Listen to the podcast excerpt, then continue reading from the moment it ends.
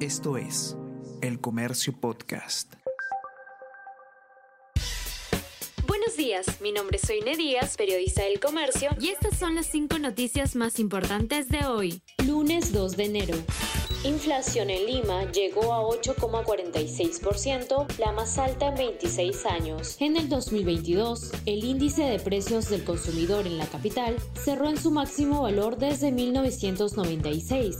La cifra nacional fue de 8,56%. Según expertos, hay una tendencia decreciente de la inflación. Esta será más marcada desde el segundo trimestre del año los principales aliados de Evo Morales en el Perú. Cuatro exfuncionarios regionales y autoridades universitarias de Puno han permitido la presencia del expresidente de Bolivia, Evo Morales, en el Perú, donde fue distinguido por la Universidad Nacional del Antiplano. El exmandatario aprovechó estos últimos eventos, organizados en noviembre, para extender los objetivos de su proyecto geopolítico Runa Sur masiva asistencia a las playas por Año Nuevo. La Costa Verde y balnearios del sur estuvieron abarrotados debido a las celebraciones. Agua Dulce en Chorrillos fue uno de los espacios más concurridos. Hubo congestión vehicular y desorden en los accesos peatonales. La PNP desplegó a 1.400 agentes para resguardar playas en el verano.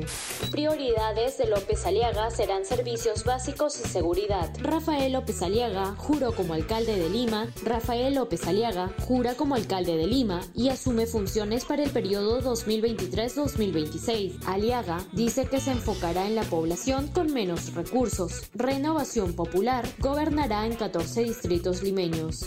Por lluvias moderadas y descargas eléctricas, Senami pone en alerta 29 provincias del Perú. El INDECI exhorta a las autoridades de los gobiernos locales y regionales informar a la población sobre las rutas de evacuación zonas seguras y puntos de reunión. El Comercio Podcast.